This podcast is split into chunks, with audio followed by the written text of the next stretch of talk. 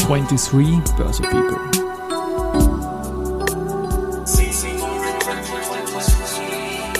Are now in season 4.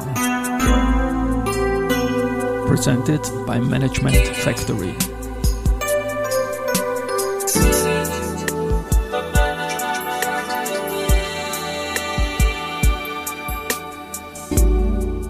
Ja, herzlich willkommen wieder zur Serie 23 Börse People und diese Season vor der Werdegang und Personality Folgen ist presented by Management Factory. Mein Name ist Christian Drastil, ich bin der Host dieses Podcasts und mein 17. Gast in Season 4 ist Roland Neuwirth, der seit der Schulzeit ein leidenschaftlicher Börsianer ist, dem Heimatmarkt dabei immer treu geblieben ist, lange Jahre für die Deutsche Bank Analystenpreise abräumte und aktuell mit dem Advisory Flexibel einen gut performenden Mischfonds laufen hat. Servus Roland bei mir im Studio. Hallo Christian, danke für die Einladung. Du, ich freue mich sehr. Wir haben ja vorbesprochen bei einem Hobby von uns, wir haben uns getroffen, glaube ich, bei den Erste Bank Open, nicht glaube ich, weiß ich, weil es ja noch nicht lang her ist. Und haben gesagt, jetzt kommst du aber mal zu Gast, lieber Roland. Und allein, was ich im Vorgespräch äh, gelernt habe über dich. Das ist ja unpackbar. Ich wusste zum Beispiel nicht, dass in einer Zeit, als ich bei der Bank gearbeitet hast, du Journalist warst und jetzt umgekehrt irgendwie, dass du im, im, im Wesen des, des Kapitalmarkts als Fondsmanager tätig bist und ich darüber berichten darf. Aber die Geschichte, wie es bei dir begonnen hat, ist ja überhaupt die leibendste, nämlich in der Hack Korneuburg. Bitte in eigenen Worten erzählen, wie du zum Thema gekommen bist. Ja. Okay, gerne. Ähm ja, das war damals äh, Handelsakademie. Man hatte ja, ich glaube, in der dritten Klasse über Wertpapiere, um nicht zu sagen das ganze Jahr gelernt in, in Betriebswirtschaftslehre. Und äh, die Raiffeisenbank in Karneuburg damals dankenswerterweise hatte schon einige Jahre vorher jeder Klasse 20.000 Schilling zur Verfügung gestellt. Richtiges Wahnsinn, ja. Geld, um damit zu äh, investieren, zu spekulieren. Und äh, das ging bis dahin äh, nie gut. Also die Klassen waren dann meist im Minus und äh, hatten auch die Leute das Interesse verloren, interessanterweise. Muss ich kurz zwischenfragen. Die Raiffeisen hat 20.000 Schilling gegeben und die Klassen haben sich den Gewinn, wenn einer entstanden wäre, behalten können und den Verlust hat die Raiffeisen selber geschluckt, aber die 20.000 haben sie sich wieder genommen. Genau so was. Ja, genau fair, so enough und sehr leibend von denen. Sehr, sehr nett. Ja. Und äh, bei mir war das damals so, dass der Börsecrash 87 äh, da reinfiel. ja. Und ich aber anfangs, normal war ich ja schon eher so ein Geschäftelhuber, mir gedacht habe, ich lasse das einmal, ich muss mich nicht überall vordrängen. Und dann aber mit dem Börsecrash natürlich klar war, so jetzt musst du einsteigen. Und äh, nachdem die Kollegen vorher auch schon ein bisschen, glaube ich, das Interesse verloren hatten, glücklicherweise aber irgendwie ziemlich viel glattgestellt hatten, äh, war das dann natürlich ein guter Einstieg. Ich glaube, wir haben damals äh, Miba und Reininghaus gekauft, einige Tage gleich nach dem Börsencrash. War ein bisschen vielleicht noch zu früh für den Wiener Markt. Und ähm, wir, das äh, Interessante war, dass äh, wir äh, zwei eigentlich waren äh, von der von der Klasse A-Klasse Alexander Boschowski und und ich, ich in der B-Klasse. Und äh, wir waren wirklich, wir sind dann sehr, sehr gute Freunde geworden und haben uns ähm, hochge, hochgearbeitet und hochgeschaukelt ähm, und, und äh, haben eine Leidenschaft für Börse entdeckt und entwickelt. Und ähm, wie es halt damals in den 80ern auch war, wo man versucht hatte, krampfhaft irgendwo ein Buch zu bekommen über Börse oder äh, ich kann mich erinnern an die Charts von, von Alex, der war ja computermäßig schon äh, ein bisschen weiter als ich äh, der die dann äh, alle paar Wochen mal von der Zeitung quasi händisch eingegeben hat in seinen, weiß nicht, Commodore-Computer. Nerd. Und dann, äh, nachdem er sie nicht mehr benötigte, mir gegeben hat und ich habe es dann mit Bleistift weitergezeichnet und, und dann möglicherweise noch ein, ein Plattel dran gefügt äh, auf der rechten Seite, wo es dann also weiterging. Und ähm, das kamen ja, also vom Einstieg war das ja 87, 88, das war ja 88 dann ein, ein relativ solides Jahr. Und um es abzuschließen, wir haben 89 maturiert mit äh, beide Klassen sehr guten Gewinn. Ich glaube, der Alex hat es sogar verdoppelt auf, auf ca. 40.000 und bei mir waren es, äh, bei mir oder in der Klasse, ich glaube, äh, so Mitte der 30.000er. Also wir haben dann äh, das Geld für die Matura-Reise verwendet. Und ja, also im Nachhinein war das natürlich ein schöner Startschuss und ähm, ein guter Einstieg ins Börseleben. Äh, Äh, ich würde da gern vielleicht auch noch den äh, Wolfgang Leier von der, äh, jetzt, ich glaube, ich nehme an, er ist noch immer bei der Volksbank, ein Urgestein, ja. richtig. Ja. Der war, würde ich sagen, einer meiner, neben dem Ulrich Kamp, damals Börse Generalsekretär, später dann, den hatte ich zufälligerweise vielleicht in, in, in Sizilien kennengelernt auf einer, das war ein Urlaub und eine Busausfahrt zum, nach Sizilien. Und ich weiß noch, er hatte im Bus eine Presse und ich ging dann hin und also zum Dr. Kamp und der hat mir dann eben erzählt, er sei äh, Generalsekretär in der Wiener Börse. Und ich mir gedacht, ja, okay, das ist halt irgendein, irgendein Beamter. Ähm, dass es so wichtig war, wurde mir erst nachher klar, als er mich dann eingeladen hatte in die Wiener Börse und die schönen Büros und, und auch den also Pakethandel noch, den es ja damals gab, äh, gerne gezeigt hat. Also auch Dank an, an den Herrn Kamp. Auf jeden Fall, Wolfgang Leier war äh, mein zweiter großer Mentor, der mich äh, zur zum Standard eigentlich gebracht hat. Der da hat der Alex Broschowski, zu dem ich dann auch ganz kurz noch was einflechten möchte. Genau jetzt an der Stelle. Den Alex, den haben wir in dieser Podcast-Reihe noch nicht erwähnt und es kennt ihn viel auch, vielleicht auch nicht mehr jeder. Der war bis vor fünf Jahren einer der wichtigsten Player. Jetzt hat er sich halt ein wenig rar gemacht. Der laufend als aktiver Investor, als erfolgreicher Musterdepot-Manager, jahrelang Chefanalyst vom Austria Börsenbrief. Wir haben uns da immer wieder gebettelt. Also der war die positivste Challenge, wo du sagst, also ein genialer Kopf, so wie du ihn auch gezeichnet hast. Und ja. Servus Alex an der Stelle, den lassen wir mal lieb grüßen. Genau. Und sein Bruder, glaube ich, hat beim Standard gearbeitet und jetzt geht die Geschichte weiter. Sorry, ich musste das einwerfen. Ja. ja. Die Geschichte war sogar so, dass Alex gemeinsam mit mir äh, über den, über den Wolfgang Leier zum Standard kam. Also auch Alex hat hin und wieder okay. äh, Artikel geschrieben. Alex ist, äh, wie du sagst, ein genialer Kopf der im Übrigen muss ich auch sagen, das äh, immer gerne erwähne, der, der einzige von uns allen Börsianern, die wir der Leidenschaft natürlich so, so äh, gefrönt haben und, und äh, oft äh, quasi, um nicht zu sagen, zu sehr auf die Börse fokussiert, der hat es geschafft, irgendwann einmal in den 90ern, als die äh, Häuserpreise, Immobilienpreise noch niedrig waren, auch das zu erkennen und, und ja. das also quasi ein zweites Standbein äh, daraus zu machen. Ähm, Vielleicht noch zum Standard, das war eben äh, dann äh, Einstieg in, in, der, in der Studentenzeit und äh, mit dem Alex auch bei dem Austria Börsebrief angedockt. Und ich selbst habe auch noch beim Gewinn geschrieben. Das war für mich eine schöne Zeit, das war Studienzeit, ist immer schön und das war natürlich auch eine Zeit, wo man ein bisschen journalistisch äh, bisschen Geld auch verdient hatte. Und äh, ja, da fällt mir ein, zum Beispiel beim, beim Standard, im Zusammenhang mit der Eröffnung der ÖTOP 1991, mhm. da habe ich das auch verbinden können, das, was ich gelernt habe an, an, der, an der WU mit, mit Optionen und dergleichen, Professor Leustl. Viele äh, Fachbücher geschrieben zum Thema Terminbörsen und so weiter. Ja, genau. ich muss gestehen, ich habe damals natürlich als, als, als gestandener Börsianer war er mir ein bisschen zu theoretisch. Ich kenne ihn äh, nur als Leser, ja, genau. ich verstehe heute ungefähr das, was er damals uns versucht hat beizubringen. Aber äh, ich habe damals im Standard dann äh, eine, eine Serie gemacht über Optionen, äh, wie das halt funktioniert und, und was, was ist ein Call oder Put und also nur um die einfachsten Sachen zu nennen.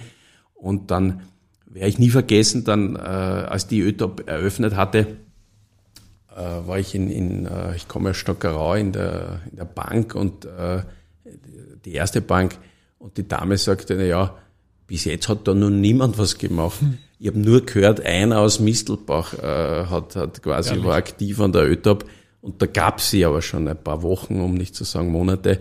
Und ich habe dann einen Artikel geschrieben äh, über diese ÖTOPs äh, Anfangsphase. und äh, es war dann meist so, dass, dass, dass beim Standard die, die Geschichten natürlich korrigiert wurden und meist auch die, die Überschriften. Und in dem Fall ist dann wirklich die Überschrift geblieben, meine ursprüngliche der hartgesottene aus Mistelbach. Also Ehrlich? das war, ja. war Es war nicht so leicht Sache, und ja. Margin, das musste man alles auch einmal im Backoffice nachziehen und, und abwickeln können als Bank und das war wirklich Neuland damals. Ja. ja. Vor deinem Wechsel zur Deutschen Bank möchte ich noch loben ein paar Leute, nämlich die Hack Korneuburg, die Raiffeisen Korneuburg und auch den Standard.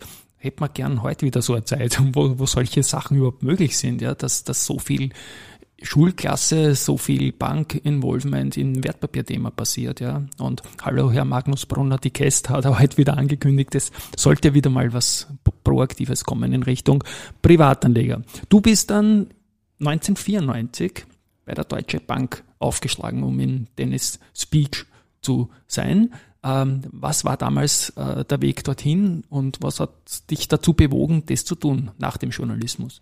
Ja, ähm, das war eigentlich auch eine ganz interessante Geschichte, finde ich, dass, äh, dass es zeigt im Leben, dass man, wenn man was wirklich will, dass man es nicht aufgeben soll. Ich war damals äh, in der Studienzeit zweimal bei der Dresdner Bank in Frankfurt auf ein Praktikum und hatte mhm. immer das Gefühl, die haben immer hochgeschaut zur Deutschen Bank. Und ähm, dann war es, glaube ich, 93, 94, gegen Ende des Studiums habe ich äh, mich beworben. Dann habe ich, also Deutsche Bank, auf der Rückseite standen drauf drei Geschäftsführer. Darunter der, der Professor Walter, der, der berühmte. Äh, und ich habe zwei davon angeschrieben mit einer Bewerbung. Da kam ein Absagen. Und dann war ich äh, 1994 in Frankfurt bei Ballmeier und Schulz, bei einem kleinen mhm. Makler. Das war über Tennis auch. Ein, ist dann von der Bader Bank übernommen worden? Hat mir der Nico Bader erzählt? Ja, das wusste ich gar nicht. Aber ich habe damals am Tennisplatz in Frankfurt einen, einen, einen äh, Händler kennengelernt, den ich dann äh, an, am Parkett ein paar Tage später eben in Frankfurt gesehen habe. Und der hat mich dann zu, zu Ballmeier Schulz einen Monat gebracht. Und äh, bei diesem, ich glaube, es war zu Ostern 94, habe ich dann äh, mir gedacht, ja mein Gott, jetzt habe ich mich schon bei zwei beworben, Geschäftsführern, jetzt äh, gehe den dritten auch noch an. Und da war es so, dass ich äh, in Frankfurt dort, glaube ich, angerufen habe und plötzlich war ein Interesse an mir. Ich war mhm. völlig von der Rolle. Die haben mich dann eingeladen ins, ins, ins Betriebsrestaurant und äh, es war zufällig, das war natürlich, äh, wie das Glück so spielt, war gerade von äh, der Deutschen Bank in Wien die Intention, äh, das Wertpapiergeschäft zu äh, erweitern. Edi Berger allen voran und der mich zufälligerweise auch kannte. Und ja, dann ging es natürlich schnell und so war mein Einstieg in der Deutschen Bank in Wien. Wunderbar. Der für mich natürlich auch ideal. Damals hatte ich das Gefühl oder die Intuition, aber im Nachhinein betrachtet war es natürlich eine gute Kombination aus einer internationalen Bank in, in Wien vor Ort, voll quasi wie ich war, um, ohne jetzt ins Ausland gehen zu wollen, um da quasi im Wertpapiergeschäft Fuß zu fassen. Und ähm, es war aber auch ein, ein, eine weitere gute Fügung, weil wir dann zu dritt, also der Edi Berger auf der Handelsseite, der dann auch der Manager der Gruppe war, der Roman Eisenschenk ist gleichzeitig gekommen, der auf der Aktien-Sales-Seite auch schon ein erfahrener Mann zu dem Zeitpunkt. Und ich war ja quasi ein blutjunger Junior, muss sagen, habe von beiden viel gelernt, äh, insbesondere vom Roman auf der EDV-Seite, der ja, äh, der ja Engels geduld hat. Und äh, also Mitte der 90er war nicht nur diese Konstellation in, in Wien, sondern auch von der Deutschen Bank global, von Deutschland ausgehend, die Deutsche Bank war eine klassische Universalbank, ähnlich einer Kreditanstalt äh, bei uns in Österreich. Die hatte zu dem Zeitpunkt nicht nur große Ambitionen, sondern war im, im äh, Begriff, die umzusetzen. Äh, da wurde die, die Investmentbank Morgan Grenfell gekauft. War kurz, das weiß ich noch, zu unserem Beginn äh, DMG, Deutsche Morgan Grenfell mussten wir uns nennen. Und ähm, da wurden große Stars eingekauft, das weiß ich auch noch in London. Äh, da kam es dann zu Get-Togethers in Frankfurt, wo wir, wo wir, also speziell die deutschen Analysten, die waren natürlich immer ein bisschen eifersüchtig, weil die schon ein bisschen eine Nummer waren, aber die Londoner waren, äh, waren natürlich die Stars, haben ein Vielfaches wahrscheinlich auch verdient. Und äh, da hatte ich die glückliche Rolle als Österreicher ein bisschen äh, neutraleren äh, Blick zu haben. Und der Blick war natürlich klarerweise der, dass wir gesehen haben, wir drei, wie wir waren, die, die Londoner sind gute Leute, extrem gute Leute, von denen können wir lernen. Und äh, so war es für mich natürlich in den End-90ern dann die ideale Kon Konstellation äh, in einem guten Team, äh, was zu lernen von, von, den, äh, von den vor allem äh, Londoner Investmentbankern. Und äh, das hat natürlich dann auch das Glück noch zusätzlich von zeitlichen Ablauf gebracht, dass die Wiener Börse in den 90ern, als sie ja keinen Menschen quasi interessiert hat, als ich dann schon vom Junior-Dasein mehr äh, weitergekommen bin und mehr wusste, das in den Nullerjahren dann plötzlich ein, ein, ein Boom am Ende dann eingesetzt hat an, an der Wiener Börse auch, wo ich dann schon etabliert war.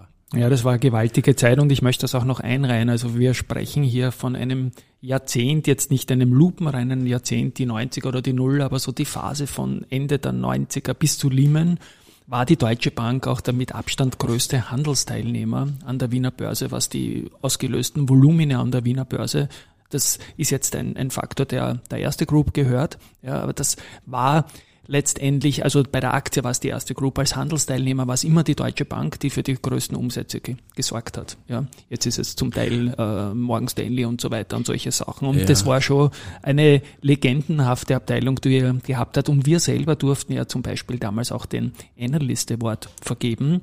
Und da haben wir nicht selbst entschieden, wer diesen Analyst Award gewinnt, sondern die österreichischen börsennotierten Unternehmen befragt. Und die haben dann gesagt, ja, der Roland Neuwirth von der Deutsche Bank ist unser Analyst of the Year und ich glaube, das war sechsmal en suite äh, der Fall dazu und das, obwohl du eigentlich einer warst, der gern noch einmal ein Sell gegeben hat. Und ich glaube, du hast da ein paar Geschichten auch mitgenommen aus deiner Research-Tätigkeit und ich glaube, das ist eine schöne Schulstunde zur Wiener Börse, was wir jetzt in den nächsten Minuten hören werden. Bitte drum. Danke, äh, Christian. Bei der Gelegenheit natürlich auch an dich, dass du den Analyst Award in die, in die, ins Leben gerufen hast.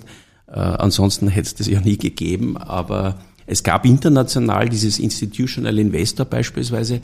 Da war dann, äh, Österreich war ja dann nie in der Kategorie, das wurde dann mal aufgenommen und auch da sind wir dann irgendwann aufgepoppt. Aber bei der Gelegenheit auch Dank an dich, dass du ein unermüdlicher, äh, für mich der Börsejournalist äh, bist, jetzt schon, glaube ich, mehr als, also 25 Jahre in etwa. Ähm, ich glaube auch das ist wichtig für, Danke für, für die unseren, Blumen. Es macht mir authentisch Spaß mit so Leuten wie euch natürlich. winzigen ja. Kapitalmarkt, ja. Äh, dass das was weitergeht ein bisschen. Naja, wie du wie du es richtig gesagt hast, äh, wir haben ähm, in den in den 90er Jahren äh, habe ich äh, ein paar Sell-Empfehlungen gemacht und auch hier war wieder die Konstellation interessant und und und und gut und und und ideal für mich, weil die die etablierten österreichischen Banken wie die Kreditanstalt oder die Erste Bank oder Raiffeisen, die waren es nicht gewohnt oder es hat es eigentlich überhaupt nie gegeben, ein, eine Sell-Empfehlung auf irgendwas zu machen, weil ja natürlich der Interessenkonflikt irgendwo gegeben war. Teilweise die Kreditanstalt war beteiligt an, an, an vielen Firmen. Also das war ein quasi No-Go.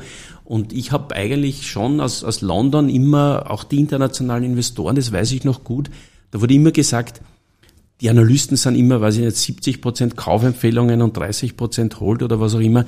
Äh, sie schätzen eine Verkaufsempfehlung viel mehr als eigentlich eine Kaufempfehlung.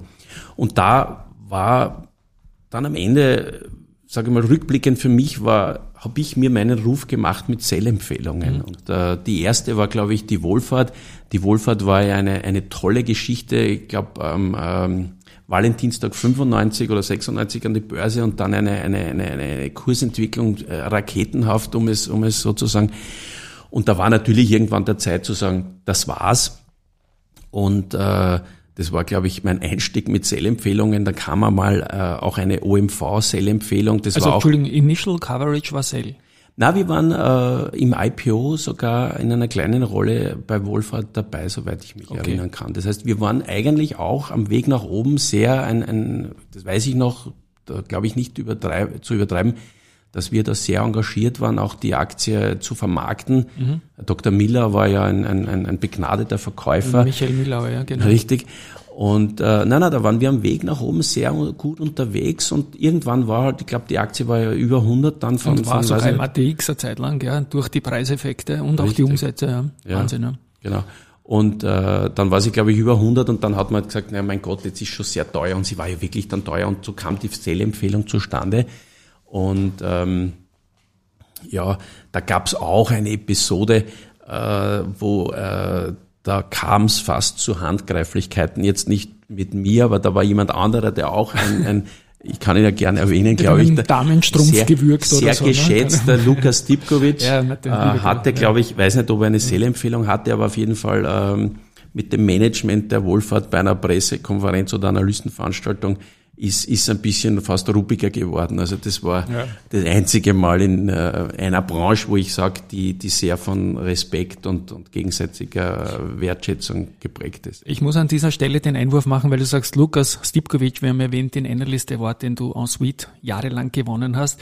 Gegründet habe ich den Award oder initiiert, weil der Lukas äh, von einem Unternehmen, das heute nicht mehr da ist, äh, ein bisschen veräppelt worden ist, sage ich jetzt mit der Distanz der Jahre. Er hat nämlich VR Takeoff beigenommen nach einem und zwei Tage mit, nach einem Gespräch mit dem Unternehmen und zwei Tage später ist eine brutale Gewinnwarnung gekommen und der war so fuchsteufelswild und dann hat es die Schelte über die gesamte Analystenzunft medial gegeben und ich habe gesagt, na, die Haberer sind besser als ihr Ruf und deswegen habe ich den Analyst Award gemacht und das dann zu werten, zu tracken. Wir hatten ja auch immer die Facette, eure Empfehlungen tatsächlich in Echtgelddepots zu hauen und diese auch zu werten und das hat super ausgeschaut über die Jahre. Einwurf, Ende. Okay, ja, sehr interessant, wusste ja. ich nicht.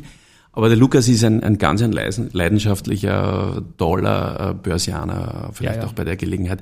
Und war ja auch, muss man sagen, in der Champions League der, der Analysten. Also bei SG Warburg damals, das war die Nummer eins ähm, in, in, in den 90ern in, in Europa. Äh, ich weiß das deswegen so genau, weil viele Superstars von SG Warburg damals zur Deutschen Bank kamen. Äh, vielleicht noch eines erwähnt, also vielleicht noch zu den Sell-Empfehlungen. Da muss man als Analyst oder in, an der Börse insgesamt natürlich, du, du brauchst ein View, äh, eine Meinung und natürlich auch vielleicht eine Portion Glück, so wie von diesen drei Gs vom, vom Costoliani damals, glaube ich. Also ein G war, war der Faktor Glück. Ähm, ich habe dann auch äh, das äh, Glück natürlich in dem Fall gehabt, dass ich erstens, äh, da war ich mal vier Monate in London, konnte ich viel lernen über die OMV, über die Ölindustrie, mit einem Kollegen, eine, eine Sell-Empfehlung auch zur OMV gemacht. Das war äh, Anfang 98. Mit Glück meine ich, dass einige Wochen oder ein, zwei, drei Monate später ein, ein, ein Ölpreisverfall eingesetzt hat. Frag mich nicht mehr warum, aber dementsprechend natürlich auch diese Sell-Empfehlung voll aufgegangen ist in der OMV. Und dann kam es ähm, zum zur New Economy, wenn du dich noch erinnerst, im, im 2000er Jahr, 99, 2000er Jahr der Boom. Da gab es eine Empfehlung AMS, äh, da weiß ich auch noch gut. Äh, das war so in den letzten Tagen. Man wusste natürlich nicht, dass die New Economy, der Boom zu Ende geht, aber das war eine Firma zum damaligen Zeitpunkt, die Verluste gemacht hat und ich weiß noch gut, ich habe einen Kollegen in, in London dran gehabt, einen Superstar auch, der hatte Infineon gemacht und so weiter. Und er hat zu mir so gemeint, na ja, kümmere dich jetzt nicht drum, wenn die Verluste mach, machen, weil für mich war das schon eine, eine, eine Sache, wo ich mir gedacht habe, ja mein Gott. Und, ähm, und die, da, da gab es ja dann von meiner Seite eine, eine Kaufempfehlung irgendwann Ende März 2000 und diese Aktie ist sowas von gestiegen, das war phänomenal. Da hatte ich wieder natürlich das Glück, richtig rein äh, in, in, in, eine, in, eine, in ein Wespennest, weil das wusste ich dann einige Wochen später, das war das einzige Mal in meinem Leben, als ich over the wall geholt wurde, äh, wo die, also wo jemand, äh, das war Private Equity Gruppe und kann auch noch jemand anderer gewesen sein, äh, die wollten die AMS zu dem Zeitpunkt kaufen. Mhm. Und dann hat man gesagt, so quasi pfeift dem Analysten zurück, weil je mehr Kunden der anruft, desto teurer wird es für uns und äh, das ist äh, eine arge Geschichte. Jetzt musst du meinen Hörerinnen und Hörern kurz helfen. Die Wall, die Chinese Wall zwischen Handel und Research natürlich, ja, das ist gut, dass das so stark getrennt war, aber ist natürlich auch komisch für ein Institut, wenn es da prallt, ohne dass man sich abgesprochen hat, was ja wieder gut ist. Ne?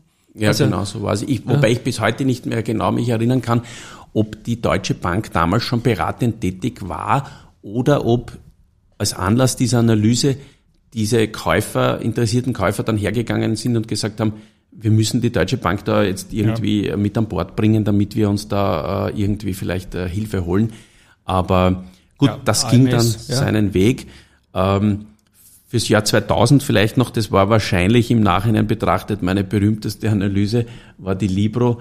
Äh, das war Kann auch eine, erinnern, ja. eine, eine, wie soll ich sagen, ich von Glück geprägt sicher auch, aber es äh, war ja so, dass wir im IPO dabei waren und ich war ja nie so ein, ein New Economy Freak oder Freund, logischerweise geprägt durch den Wiener Aktienmarkt, der ja Old Economy pur ist.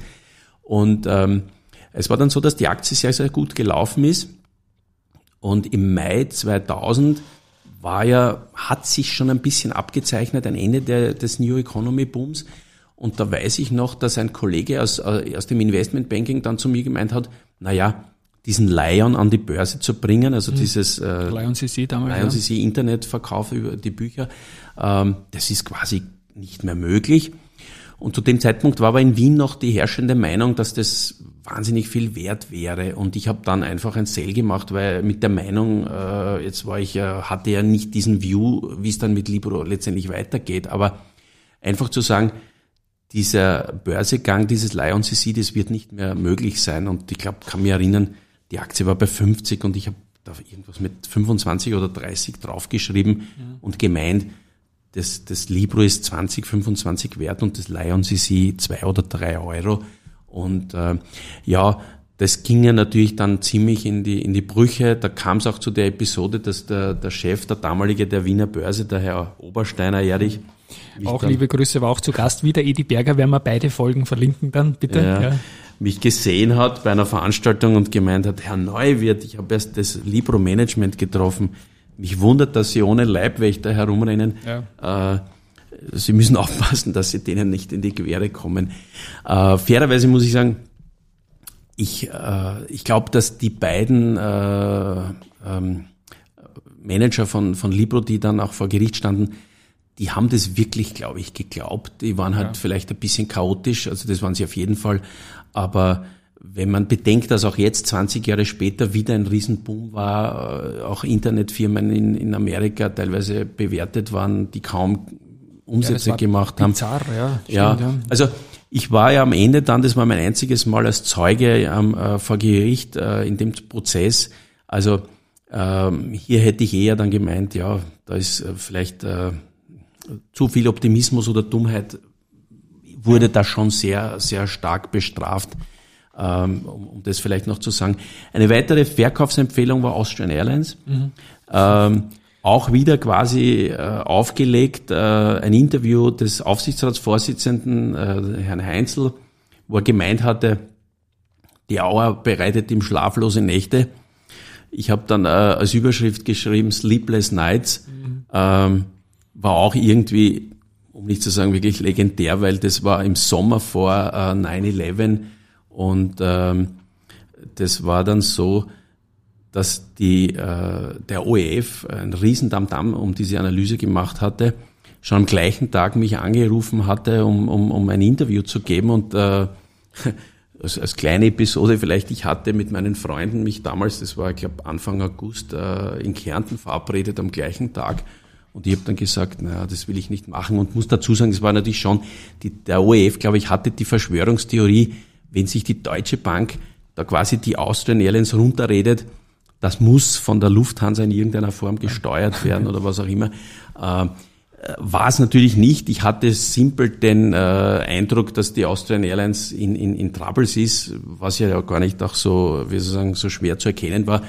Und es war ja genau die Phase, genau dieses Sleepless Nights, im Zusammenhang mit einem Management-Vakuum, weil es war die Zeit, wo die, die alten Staatsmanager quasi äh, verabschiedet wurden und äh, keine, keine Manager noch appointed oder gefunden wurden. Und äh, also hier hat natürlich auch dann wieder für mich 9-11 äh, bei dieser Verkaufsempfehlung mächtig reingespielt und am Ende natürlich äh, mehr als recht behalten.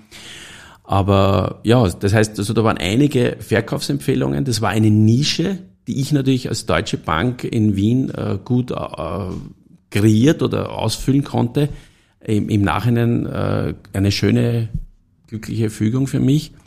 Und äh, es gab auch eine, vielleicht das will ich nicht unerwähnt lassen, eine, eine Kaufsempfehlung der Föstalpine, die auch, äh, würde ich sagen, dann in dieser Phase so ab 2002, 2003, als die, das war das Abarbeiten der New Economy Pleite oder, oder des Booms und des, des, der, der Base.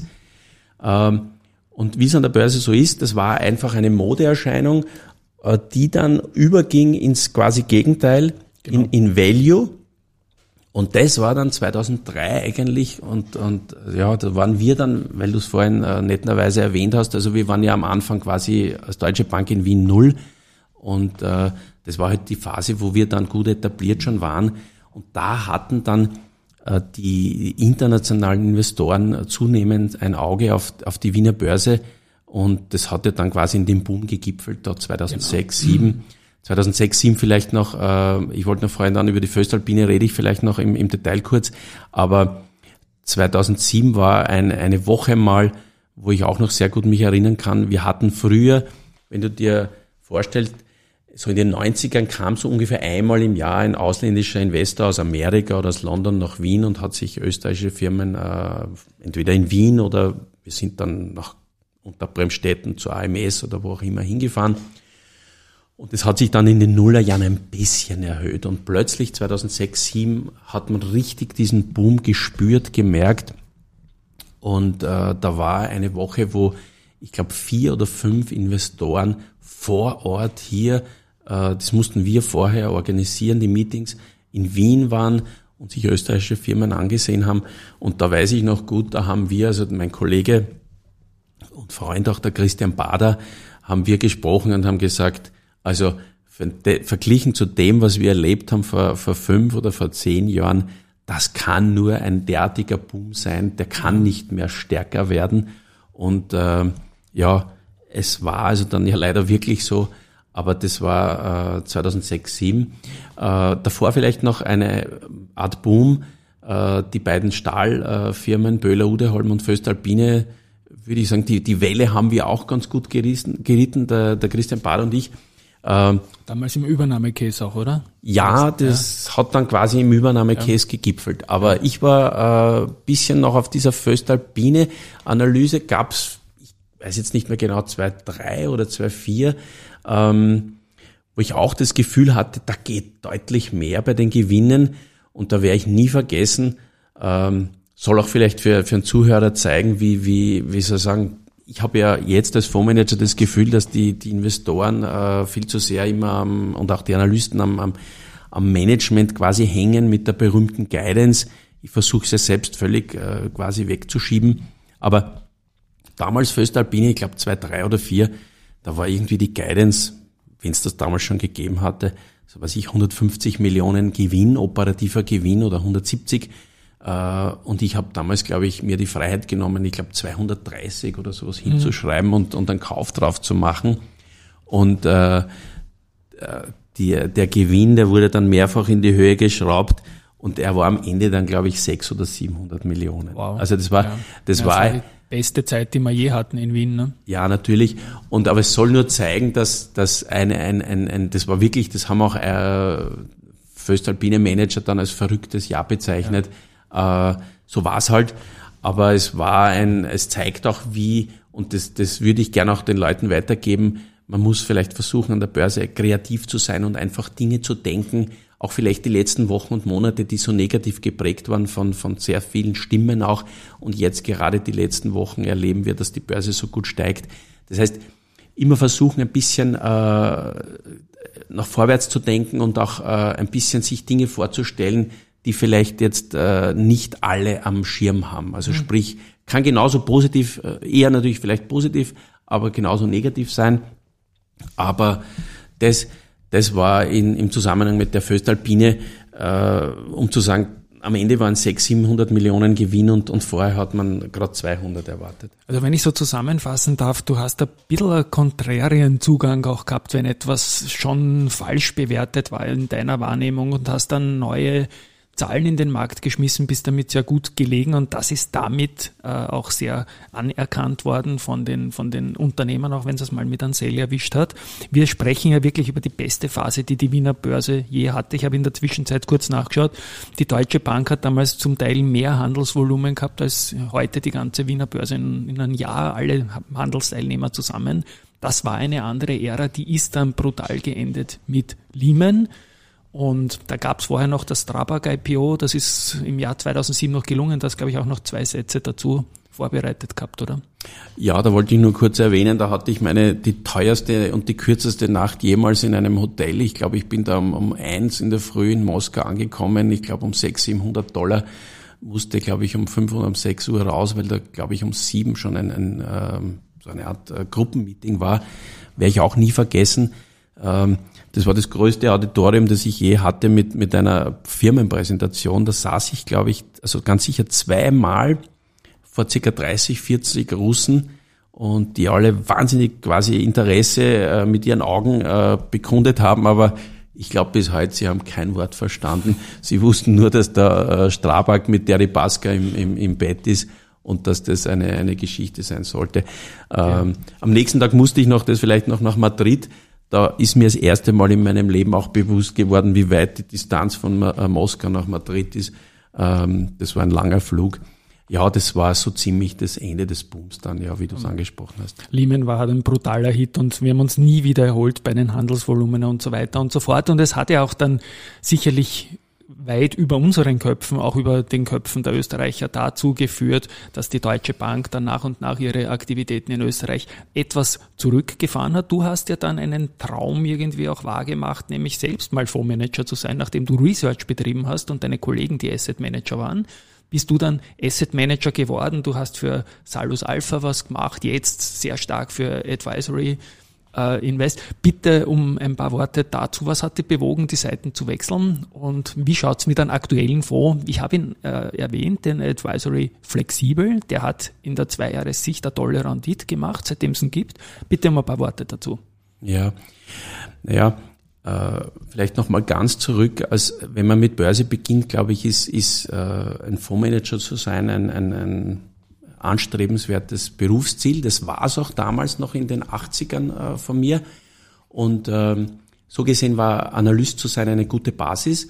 Und dann 2009, 2010, äh, wie du es erwähnt hast, ich habe damals 2009 nach, nach der Deutschen Bank ein Spezialmandat übernommen, das ich heute noch mache, das auch über die Advisory äh, läuft, so auch mein Connex dann zur Advisory. Ähm, und den, äh, den Salus Alpha Fonds 2010 äh, begonnen, Special Situations. Da muss ich auch sagen, das war eine Zeit, da hätte man durchaus, und da war es sehr opportun und modern, im Ausland zu investieren und in Amerika oder wo auch immer. Im Nachhinein natürlich die letzten zehn Jahre wäre es wahrscheinlich auch besser gewesen. Aber ich bin eigentlich dem, dem Leisten immer treu geblieben, äh, in Bewusstsein, äh, diese Firmen einfach sehr, sehr gut zu kennen, diese österreichischen Firmen und äh, habe damals die Fonds immer, das sind alle, die ich jetzt mache, gemischte Fonds, ähm, so gehandhabt, dass ich, dass ich äh, einen Schwerpunkt hatte, einfach auf, auf Firmen, die gut zu kennen und wenige zu investieren in wenige. Das heißt, ich habe in all den Fonds nicht mehr als 10, 15 äh, Aktienpositionen. Normale europäische Aktienfonds haben meistens so zwischen 50 und 100 Aktienpositionen. Und diese Firmen dann aber mit diesen Firmen dann einen Dialog zu führen. Also sprich so einmal im Monat anzurufen und einfach ein bisschen äh, rauszuhören, wie es geht. Und ähm, das, das habe ich jetzt äh, und auch mit einem äh, Schwerpunkt natürlich auf Chancen-Risiko-Verhältnis, einem positiven Special Situations und äh, vielleicht noch das zu Österreich mit der Erweiterung auf Deutschland. Das heißt, ich habe in all den zehn Jahren, würde ich heute aber schon sagen, äh, Zeit und Energie investiert, die deutsche oder deutsche Firmen kennenzulernen und muss aber auch sagen, ich meine, der österreichische Markt ist noch immer irgendwie mein, mein, mein, mein Hinterhof, mein Garten. Diese, diese 20, 30 investierbaren Firmen kenne ich sehr, sehr gut. Und es, es dauert schon sehr lange, bis man jetzt beispielsweise in Deutschland auch, ähm, weiß ich, 20, 30 Firmen so gut kennt, wo man das Klar. Gefühl hat, ähm, man weiß, wie die Leute, die dahinter stehen, ticken und äh, Ich sage immer Soap-Operas, die man gleichzeitig schaut und wenn man sich freut, wenn eine neue Episode kommt nach einem Cliffhanger. Also wir kennen die Firmen und es macht Spaß einfach. Ja? Genau. Und sie haben uns auch selten enttäuscht in the long run, muss man sagen. Ja? Es gibt wenige, die wirklich jetzt da brutal abgeworfen worden sind mit ihren Geschäftsmodellen in Österreich. Ja, das stimmt und ich sehe es auch so. Ich sage immer, grob äh, ist der Wiener Markt der Seitwärtsmarkt. Ja. Es gibt leider wenige Sieben, richtige ja. Wachstumsaktien, aber Seitwärtsmarkt grob gesprochen zwischen 1000 und 5000. Ja. Jetzt sind wir gerade bei 3300 und ähm, man muss halt bei den Österreichern, finde ich, äh, wenn man sie gut kennt und weiß, was die Treiber sind, Treiber im Sinne von, was die Gewinne antreibt, im positiven wie im negativen, einfach äh, vom Timing äh, zu wissen, wann ist ein guter Zeitpunkt. Und das ist halt wahrscheinlich auch meine Stärke, äh, da, da rechtzeitig mal drinnen zu sein oder nicht drinnen zu sein. Mhm. Ähm, weil du den Advisory flexibel angesprochen hast, den, mein neues Baby, das ist jetzt zwei Jahre alt. Ich habe voriges Jahr 2,2 Prozent Minus abgeliefert. Wow. Bei Natix von ja. 19 Prozent ja. Minus. Ja, also ich bin jetzt nicht rundum happy damit natürlich, wenn ein Minus davor steht, aber das war okay, ähm, weil einfach die Strategie ist die dahingehend, dass ich sage, ich möchte mit wenig Risiko oder weniger, ich möchte, wenn es oben geht, ganz gut dabei sein. Mhm. So hatte ich, glaube ich, 13 Prozent 2021. Äh, und wenn es runtergeht, halt wenn es geht, möglichst wenig dabei zu sein. Also der Fonds ist vor zwei Jahren um circa 100 aufgelegt worden, also ja. um 100 aufgelegt worden und wo steht er jetzt circa? Aktuell stehe ich bei 118, ja. Also man wow. kann sagen, in, in bist wahnsinnig super. zwei Jahren ja. 18 ist okay, ist sehr gut. Es ist sehr okay. Also wirklich sehr okay. Und jetzt hast du uns sehr, sehr viele Geschichten aus der Vergangenheit erzählt, die ich von dir hören wollte zu österreichischen Aktien, die alle mal im ATX waren, auch die AMS, die mit der AMS Osram nicht mehr viel zu tun hat, aber doch ein bisschen was, äh, war damals im ATX, auch die, die Libro war im ATX, ja. Jetzt verrat uns, du bist, hast noch immer ein bisschen einen Home Bias, hast gesagt, ja. Äh, welche österreichischen Titel gefallen dir aktuell für, und hast du vielleicht auch im, im, äh, im Advisory flexibel gewichtet? Uh, Home Bias habe ich auf jeden Fall, ja. wie, wie schon gesprochen, ja. aber ich immer stark, uh, um, um bei A vielleicht zu beginnen. Aber ich glaube, uh, ja, also meine größte Position ist, ist AT&S momentan. Schön. Ähm, wahrscheinlich die einzig wirkliche Wachstumsaktie. Und wenn, die erleben momentan eine Jahrhundertkonjunktur. Mhm. Da ist die Jahrhundert, Jahrhundertkonjunktur, sage ich deswegen, weil die, die Kunden, also eine, eine beispielsweise Intel, Geld und, um nicht zu sagen sehr viel Geld in die Hand nimmt, um ihnen ein Werk mit zu finanzieren in Malaysia, also von der Größenordnung, das kostet zwei Milliarden und die, die legen eine Milliarde am Tisch mit, mit jemand anderen und sagen, bitte macht, wir brauchen nur das Material. Also das heißt, wenn diese äh, Sache äh, positiv äh, aufgeht, so wie es eigentlich ja, sehr, sehr realistisch ist, ist die Aktie momentan natürlich sowieso geprügelt. Der war ja voriges Jahr schon äh, in etwa bei 60 äh, müsste eigentlich locker wieder auf 60 gehen, um nicht zu sagen in zwei, drei Jahren vielleicht Richtung 100. Äh, das wäre die AT&S. Ich bin momentan äh, sehr optimistisch auf die Banken. Mhm. Raiffeisen finde ich ist, ist stark geprügelt, äh, logischerweise durch, äh, durch Russland. Mir persönlich gefällt ein bisschen besser die erste Bank, die jetzt da kein Exposure hin hat und sehr, sehr stark profitiert von den Zinserhöhungen seitens der EZB oder der einzelnen Länder in Osteuropa. Äh, ich glaube nicht, dass wir eine Rezession sehen und selbst wenn dann nur eine, eine kleine oder kurze, ähm, also keine Tiefe, die, die die Gewinne der Banken äh, massiv zunichte machen würde. Das heißt also die Banken mit Schwerpunkt erste Bank. Äh, ich mag den Verbund ganz, ganz gerne. Ist mein, momentan meine größte Schieflage trotz staatlichem Eingriff glaube ich, dass unter einem Cap von Strompreisen bei 140 oder 180 äh, ist es für die Verbund trotzdem eine, eine wahnsinnig gute äh, Phase, äh, um Geld zu verdienen. auch, auch langfristig gesprochen im Sinne von E-Automobile und so weiter ist, ist, glaube ich, anzunehmen, dass Strom, der Bedarf nach Strom weiter hoch sein wird. Und am Ende, das sage ich immer, ist auch ganz gut an der Börse manchmal einen simplen Ansatz zu haben, das Wasser rinnt die Donau äh, gratis runter. Also insofern genial. Vielleicht zum Thema Strom auch noch äh, ein bisschen ein, ein, ein kleinerer Wert, äh, die Zumtobel, mhm. äh, die mir auch ganz gut gefällt.